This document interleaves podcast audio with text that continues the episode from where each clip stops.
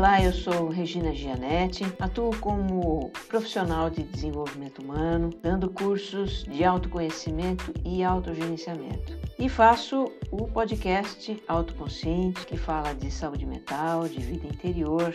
E no podcast me apresento como repórter da alma.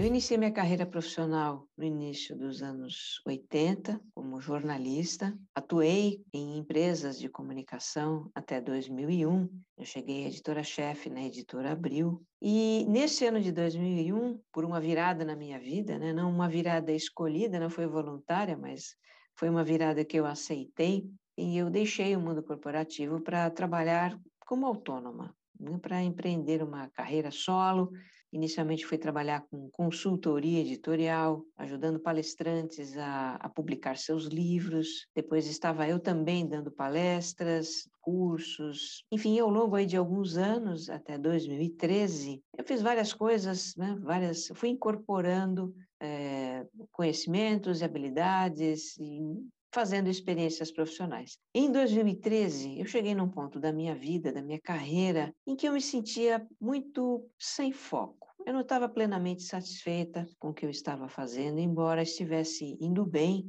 né, no meu trabalho, mas eu não estava, internamente, eu não estava satisfeita. Eu me sentia sem foco. E, e, talvez por conta disso tudo, eu me sentia também ansiosa, não estava dormindo bem, tinha muita agitação mental. E foram essas, eh, esses sintomas, né, esse mal-estar comigo mesma, principalmente, que me levou a estudar, a ler, pesquisar, para me entender, entender o que estava acontecendo comigo. Né? Eu percebi assim muitas distrações, muita dispersão de atenção, a própria ansiedade, enfim, fui tentar entender o que estava acontecendo comigo. E um, num dos livros que eu li, que foi o livro Foco do Daniel Goleman, um livro de 2013 para 2014, eu encontrei ali, eu me identifiquei muito com o que ele fala sobre, né, sobre como anda a nossa mente nesse mundo hiperconectado e acelerado e pós-globalizado, me identifiquei muito com as situações que ele retrata ali. E ele fala de mindfulness. Mindfulness que naquele momento eu entendi como uma prática derivada da meditação, porém com uma abordagem laica, uma abordagem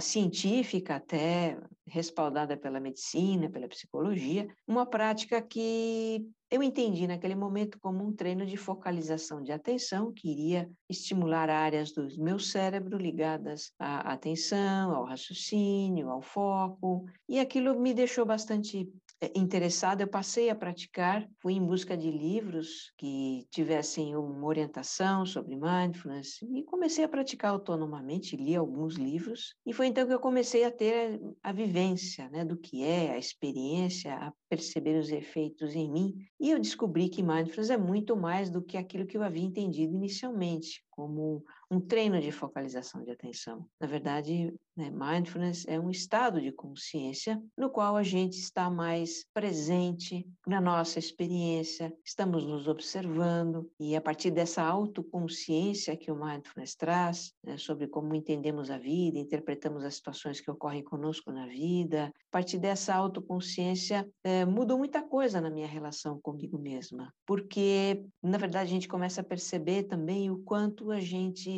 se cobra, se critica, isso também traz muita ansiedade. Eu estava bem nesse momento mesmo de precisar mudar minha relação comigo mesma, pegar mais leve comigo, aprender a deixar ir pensamentos negativos, aprender a lidar com a minha ansiedade, e tudo isso o Mindfulness me proporcionou a partir da minha própria experiência. Então, eu fui em busca de uma formação. Eu achei que aquilo era bom demais para ficar só comigo, vi o valor daquilo para o mundo, né, para as pessoas. Eu já trabalhava na área do desenvolvimento humano e pensei, vou, quero fazer essa formação e incorporar o mindfulness ao meu trabalho, trabalhar com isso realmente. Então, eu fiz uma formação na Unifesp ao longo de 2015 e em 2016, né, depois de ter validado o meu programa, eu batizei de um programa de autogerenciamento com base em mindfulness, o você mais centrado, eu resolvi então atuar profissionalmente com isso E, e, e, aí eu me coloquei nessa trajetória de carreira em que eu estou hoje. Né? Eu sou facilitadora de autogerenciamento, né? já fiz vários, já tenho seis anos de, de, de, de estrada com o Você Mais Centrado, já realizei mais de 60 turmas, entre turmas abertas, turmas é, corporativas em company, né? como, como a gente costuma dizer, e estou plenamente identificada, feliz né? com esse meu caminho. E mais recentemente eu passei a fazer o podcast podcast autoconsciente, que no primeiro momento foi um podcast que eu pensei em fazer para dar um suporte aos meus alunos das minhas turmas, para que eles pudessem continuar em contato com as questões ligadas ao mindfulness uh, e também divulgar meu trabalho, mas o podcast cresceu. Né? Hoje ele está aí com mais de 90 episódios e ele fala, né, ele expandiu muito o leque também de assuntos. Hoje eu diria que o autoconsciente fala de vida interior, mas o mindfulness está no núcleo de tudo isso. O você mais centrado, eu costumo dizer que ele tem um tripé, está assentado em um tripé. São um, um dos pilares é a prática, são as práticas de mindfulness. Um outro pilar é a neurociência, neurociência que tem muito a ver com mindfulness, já que é, a neurociência estudou o mindfulness. A neurociência foi que validou, digamos assim, a prática de mindfulness no Ocidente como uma prática de autoconhecimento, uma prática terapêutica, inclusive, que se usa muito hoje em, como coadjuvante nos tratamentos de depressão, de ansiedade, eh, de, de questões de saúde mental, realmente, até mesmo compulsão alimentar, problemas alimentares que tem um fundo psicológico. Né? Então, a neurociência está no meu programa de uma forma muito sintética, mas como um, conjunto de conhecimentos de como a gente trabalha, como, como a gente funciona, como o nosso cérebro funciona com relação à atenção, com relação às emoções, com relação a padrões mentais. Então, eu incorporei um pouco da neurociência porque ela explica muito sobre nós, sobre a nossa natureza. É importante a gente entender como a gente funciona, porque isso nos tranquiliza, isso nos conforta. Ah, não é só comigo que acontece, né? E um outro pilar do programa Você Mais Centrado é uma base filosófica é, muito simples, que na verdade se constitui de 12 atitudes, atitudes que estão ligadas à própria prática de mindfulness. Então, por exemplo, a atitude de deixar ir. É, deixar ir é uma atitude que a gente adota na nossa prática de deixar ir os pensamentos quando eles vêm, simplesmente perceber que os pensamentos estão presentes e deixá-los se dissolverem, né? Porque o pensamento ele é volátil. A gente, se a gente não alimentar um pensamento, ele desaparece. Então a atitude de deixar ir é uma das que a gente aprende na prática de mindfulness e a gente leva para a nossa vida e começa a usar o deixar ir na vida também. Deixar ir os pensamentos de negatividade quando eles surgem, deixar ir os deixar ir os autojulgamentos então, a base filosófica que eu trato no programa é, deriva do mindfulness, mas é algo que a gente leva para a nossa vida, para mudar essa nossa relação conosco mesmos, uma relação de mais paciência, uma relação de mais aceitação da vida como ela é, uma relação de mais respeito aos nossos limites, de autocompaixão. Então, essas atitudes realmente constituem uma nova maneira de atuar na vida, de a gente se comportar em relação às situações, de a gente responder aos desafios da vida. E é isso que, no médio e longo prazo, traz os benefícios que as pessoas é, relatam, né? Um, uma vida mais plena, uma vida mais calma, uma vida mais serena, uma vida em que a gente se sente mais, mais dono de si e tem um relacionamento mais saudável, mais gentil conosco mesmos, né? É como decorrência dessas três coisas integradas do mindfulness, né? do, do conhecimento sobre a nossa natureza, trazido pela neurociência, um pouquinho da psicologia e da filosofia, da base filosófica. A saúde mental, a preocupação com a saúde mental já era, né, é a tônica dos nossos tempos, né? nós, nós vimos nos últimos anos uma, um crescimento muito grande da, da, depressão, da ansiedade. Né? O Brasil é o campeão mundial de ansiedade. Se estima que 10% da população brasileira é, tenha transtorno de ansiedade. A depressão também é bastante prevalente por aqui, 6%. Isso antes da pandemia. Da pandemia trouxe, acentuou uma sensação de incerteza. Já não é de hoje que a gente tem essa, essa sensação de incerteza com relação à vida. Né? O mundo, nas últimas décadas, se tornou muito integrado, uma coisa que acontece do outro lado do planeta repercute na nossa vida, é um mundo em que as mudanças são rápidas, que tudo é muito né, volátil, então isso traz uma incerteza muito grande, um mundo líquido, né? Como dizia Zygmunt Bauman. E, e, se tem algo que o ser humano tem verdadeiro pavor, é a incerteza. Né? A incerteza faz com que a nossa mente comece a imaginar cenários de possibilidades. Então, a gente não, não pode saber o que vai acontecer amanhã, ou ter uma grande incerteza, com relação ao futuro, o futuro até mais imediato, nós não, nós não podemos dizer como vai ser o dia de amanhã, nós não temos mais essa certeza, né? o mundo muda muito rapidamente. Então, nesse contexto de incerteza, a nossa mente imagina possibilidades, imagina cenários, e, e isso acaba trazendo também muita ansiedade. Então, não bastasse a correria da nossa vida, né? É, temos múltiplas demandas, então só isso já seria motivo suficiente para a ansiedade. E, e, e temos ainda também essa questão da preocupação com o futuro, de o que vai acontecer, né? como nós podemos nos prevenir em relação ao que vai acontecer. Isso alimenta a ansiedade, tá? Então, já vinha acontecendo, né? já, já era uma tendência a ansiedade, esse crescimento da ansiedade, e a pandemia acrescentou ainda mais incerteza à nossa vida, e nós estamos vendo né? O resultado aí saiu uma pesquisa recentemente do Instituto Ipsos, a pedido do Fórum Econômico Mundial, uma pesquisa recente, é, acho que de junho ou julho, se não me engano, e foi realizada com vários países e no Brasil né, se constatou que 53% das pessoas considera que a sua saúde mental piorou com a pandemia. Bom, eu não sou diferente de ninguém, para mim essa situação também trouxe é, mais apreensão, mais preocupações, também me trouxe né, uma, uma, uma, uma sensação de incerteza maior, mas é uma oportunidade de usar tudo aquilo que eu venho aprendendo nos últimos tempos, né? Então, eu acho que graças ao fato de eu, de eu praticar mindfulness, de, de ter aprendido a ver a vida de uma forma diferente, de estar mais no aqui e agora e não tanto no futuro, tudo isso me ajuda muito a lidar com esse cenário. Eu posso dizer que entre trancos e barrancos, aos trancos e barrancos, é, estou aí, estou firme e, e firme no meu propósito, procurando procurando não pensar muito no dia de amanhã e nos problemas que podem acontecer, porque isso realmente nos aflige muito. Como dizia Sêneca, que foi um filósofo romano, nós é, sofremos mais na imaginação do que na realidade. Então é melhor a gente ficar na realidade, a gente ficar no dia a dia, no momento presente. Claro que nós precisamos planejar, precisamos imaginar algumas situações de futuro, isso faz parte da vida, mas não nos perder nisso, é, porque na verdade a gente não pode adivinhar como vai ser o dia de amanhã amanhã, então não vamos tentar adivinhar, né? Vamos viver o amanhã. O que vier amanhã, amanhã a gente resolve, né? No momento presente é onde a gente tem que estar, né? E isso nos ajuda muito a manter o equilíbrio, nos ajuda muito a manter a saúde mental. Bom, o que eu percebo no meu público, no público do, do podcast, ou mesmo no público dos, dos meus alunos e quem vem para o meu curso,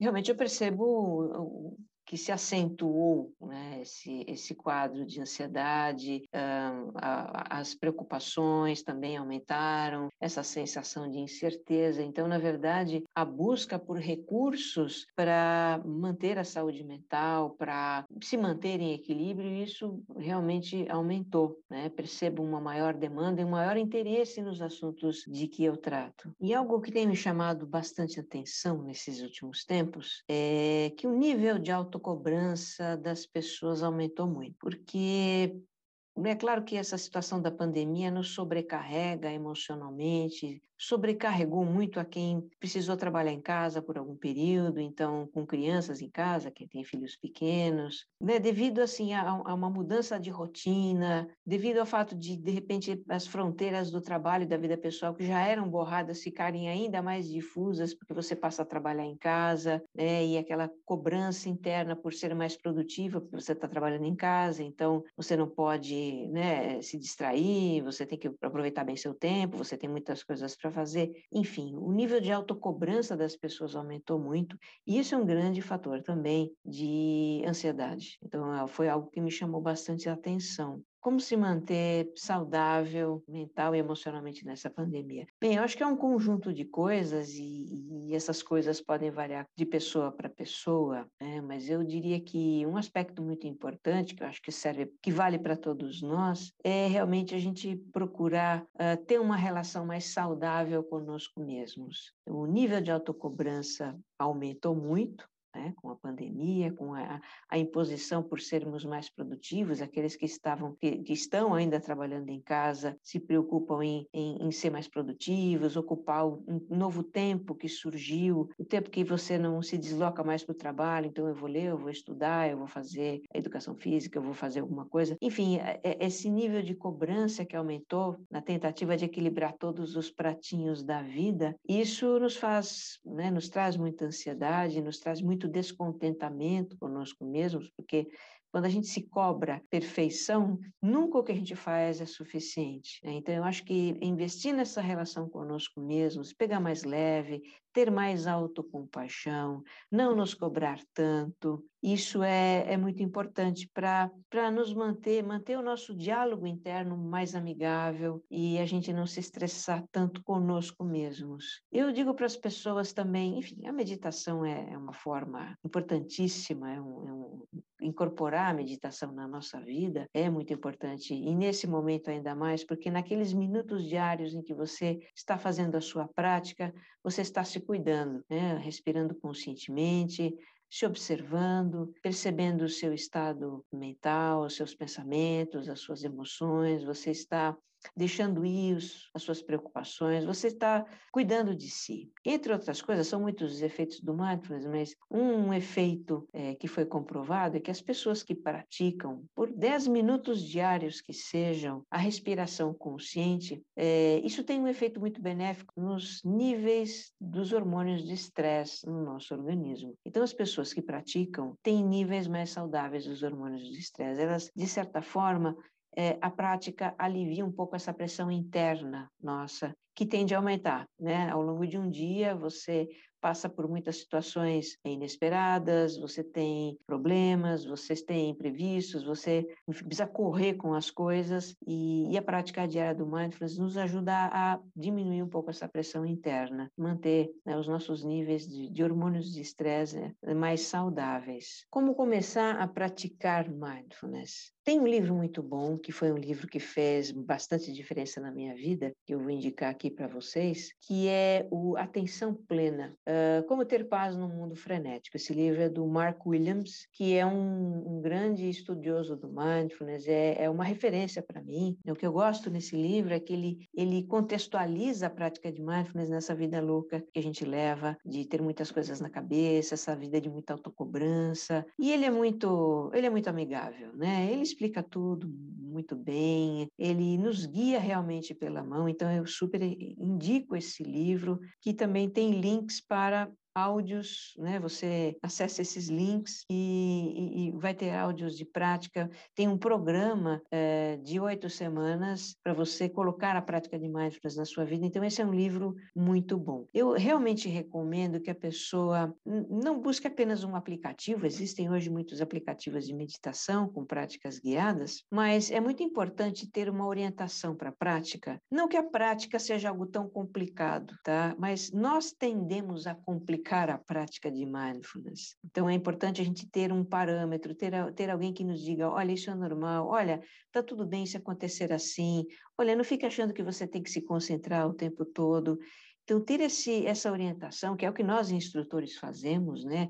Nós ajudamos a pessoa a, incorporar a prática na sua vida e desencanar de algumas ideias, de alguns conceitos, de alguns é, preconceitos também que se tem com relação à prática e que vão acabar complicando. Né? Na verdade, a prática ela nos ajuda a simplificar a nossa relação conosco mesmo, a nossa relação com as coisas e essa orientação nos ajuda nessa simplificação, né? nos ajuda a entender a essência do mindfulness, sabe, a não racionalizar muito o que se passa durante uma prática, prática, a mergulhar na essência da prática. Então, acho que é, é muito importante ter uma orientação para nós podermos é, incorporar uh, a prática de mindfulness de uma forma saudável, tranquila na nossa vida. Como equilibrar o momento atual com os nossos desejos para o futuro? É, bem, isso é um paradoxo, né? Eu acho que as duas coisas podem é, conviver perfeitamente. Nós podemos viver o aqui e agora e, ao mesmo tempo, criar o que a gente deseja para o futuro. Não, não, não são inconciliáveis as duas coisas, tá? Nós realmente precisamos imaginar o que a gente deseja realizar, isso é uma função, a função criativa da nossa mente, super necessária, então, mesmo vivendo mais no aqui e agora, nós vamos, como seres humanos, sempre precisar planejar, imaginar o que a gente quer lá na frente. Né? Isso faz parte de uma vida saudável, tá? É, mas uma vez que a gente coloque a nossa intenção no que nós queremos realizar, a intenção é um dos pilares de mindfulness também, uma vez que a gente coloque a nossa intenção no que nós é, queremos realizar, vamos então fazer o que é preciso para manifestar aquilo lá na frente. Né? Fazer, sem criar expectativas sobre como vai ser, e o que vai acontecer e quando a gente vai ter o retorno daquilo, sem criar também, sem nos preocupar excessivamente com tudo que pode acontecer e atrapalhar os nossos planos. Eu acho que viver o aqui e agora, na construção do futuro, é realmente a gente estar atento né, ao que está acontecendo, a gente poder responder da melhor maneira possível aos desafios que surgem, poder fluir com aquilo que acontece, né? Porque nós queremos, em nome de uma meta, em nome de um plano, de um projeto futuro, nós também já imaginamos como aquilo tudo vai acontecer. Ou seja, a gente, a gente não só imagina o que a gente quer, mas como vai acontecer, como a gente vai construir, o que, que nós precisamos controlar para que tudo aquilo aconteça. E, na verdade, a gente não controla completamente as coisas. É claro que é certo que imprevistos vão surgir, situações que a gente não pensou, adversidades. Então, na construção do nosso futuro, daquele futuro que a gente imaginou, nós vamos precisar fluir com o que acontece, né? E responder da melhor maneira possível às situações, às circunstâncias, aos problemas, estar no aqui e agora, né? Porque muitas vezes a gente está lá no futuro criando expectativas, imaginando é, o que vai acontecer, o que precisa acontecer, mas não estamos, não estamos no aqui e agora, presentes, vivendo, desfrutando do próprio caminho de construção. Não é que a gente vai ser feliz apenas quando chegar atingir aquela meta. Nós podemos desfrutar desse caminho de construção cotidiana dos nossos projetos, sabe? Colocar mais um tijolinho ali na nossa obra. Eu acho que é isso, equilibrar o estar presente com o futuro. Podemos imaginar, devemos imaginar e criar o que queremos, mas é aqui e agora que nós precisamos tomar as ações para construir esse futuro da melhor forma possível. Nesse caminho dá para evitar a ansiedade? A ansiedade faz parte, né? A ansiedade é uma reação natural do nosso organismo, é aquele frio frio na barriga, é aquela energia que muitas vezes nos impulsiona para resolver um problema, para superar uma adversidade. Então, a ansiedade em si não é ruim, ela é benéfica, porque ela nos impulsiona, ela nos dá adrenalina para superar certas situações. Ela em si não é ruim. O que começa a ser ruim é quando a ansiedade passa do ponto, ela se torna muito frequente na nossa vida ou ela se torna muito intensa na vida. E aí é a nossa mente que alimenta a ansiedade. Né? Sentir-se frio na barriga é, é bom, é saudável, mas às vezes a gente, né, na nossa ânsia por controlar a vida, controlar o futuro, controlar as circunstâncias todas, na nossa resistência a enfrentar problemas ou situações adversas, é que a gente gente acaba criando ansiedade. Então, evitar completamente a ansiedade não é possível, porque ela faz parte da vida, mas a gente pode torná-la uma aliada para nos dar energia, para nos impulsionar, é, desde que seja uma ansiedade natural, né, aquela ansiedade, aquele friozinho na barriga, isso pode realmente nos, nos ajudar e nos impulsionar a superar os nossos limites, inclusive. Bem, foi um prazer aqui trocar algumas ideias com vocês e eu convido a todos a conhecer o podcast Autoconsciente, no qual eu falo disso tudo que conversei com vocês aqui e falo num contexto de vida interior. Né? A prática de mindfulness, ela nos traz para uma vida mais interior, na medida em que a gente se observa, em que a gente se cuida em que a gente procura realmente ter uma relação mais saudável conosco mesmos e com as outras pessoas. Então, fica o convite para conhecer o podcast e meu agradecimento por essa oportunidade. E um, deixo um grande abraço para todos vocês, que vocês estejam bem.